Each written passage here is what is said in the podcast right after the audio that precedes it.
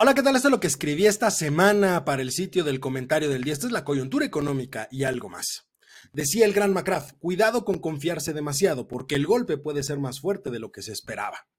Sin duda alguna, la situación por la cual está atravesando la banca a nivel internacional y que ya he mencionado en este espacio, inclusive la semana pasada hablé sobre el tema, es a mi parecer la principal problemática económica de la actualidad. La noticia de la quiebra del Silicon Valley Bank en California, seguido del Signature Bank en la ciudad de Nueva York, prendió varios focos rojos a nivel internacional pero no evitó que en Europa las cosas empezaran a complicarse al cierre de la semana pasada en donde se anunció que el grupo financiero Credit Suisse, considerado el segundo banco más grande e importante de Suiza, tenía una caída considerable en sus precios accionarios, derivado, entre otras cosas, de un cierto tiempo ya con una mala reputación en el mercado. La respuesta a toda esta situación fue muy clara. Se empezó a observar una migración de algunos capitales a instrumentos menos volátiles como el oro y la plata, los cuales, por cierto, se apreciaron de forma interesante en los últimos días, mientras que los instrumentos más riesgosos perdieron inversiones importantes e incluso se modificaron varias posiciones en instrumentos de deuda gubernamental. En buen cristiano, parecía ser el inicio de una nueva crisis financiera internacional. Sin embargo, la situación logró mitigarse cuando el grupo financiero VS acordó la compra de Credit Suisse por 3.3 mil millones de francos, que además incluye amplias garantías gubernamentales y provisiones respecto de temas de liquidez. Asimismo, el Banco Nacional Suizo ofreció apoyar con 100 mil millones de francos para apuntalar la liquidez de VS y una garantía por 9 mil millones de francos para posibles pérdidas de activos que se adquieran. Es decir, se le está metiendo billete en serio a esta situación.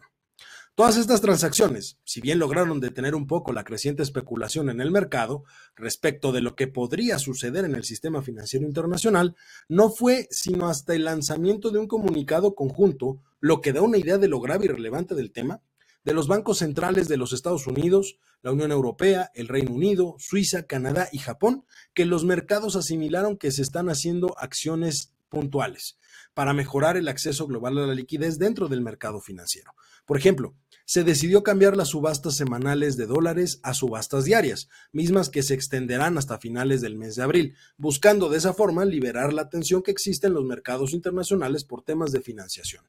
Pero hay que recordar que en medio de la noticia del desplome de las acciones de Credit Suisse, el Banco Central Europeo decidió aumentar 50 puntos base la tasa de referencia, dejando claro que lo primordial para el organismo es el combate a la inflación sin dejar de lado, por supuesto, la coordinación internacional.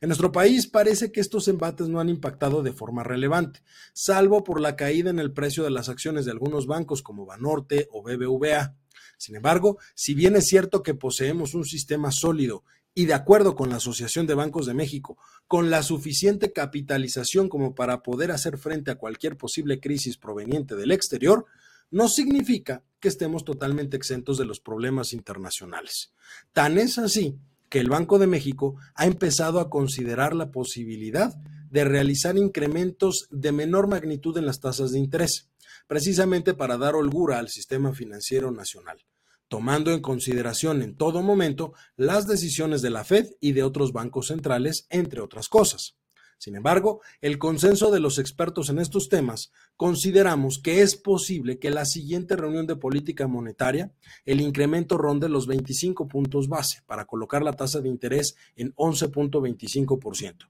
que reflejaría la decisión firme que tiene el Banco Central de combatir el alza generalizada de precios dentro de la economía. Pero, como ya lo he dicho anteriormente, esta decisión genera que en el mercado interno se encarezca el crédito en el corto plazo, lo que afecta a los niveles de consumo de la población, situación que puede verse agravada en la medida en la que la política fiscal controlada por el gobierno del hijo predilecto de Macuspana no se enfoque en la creación de empleo a través de la captación de inversión y la redistribución del gasto. Este último en temas prioritarios, que por supuesto no son sus obras faraónicas ni mucho menos las dádivas electorales. Me pregunto, ¿lo tendrá claro él?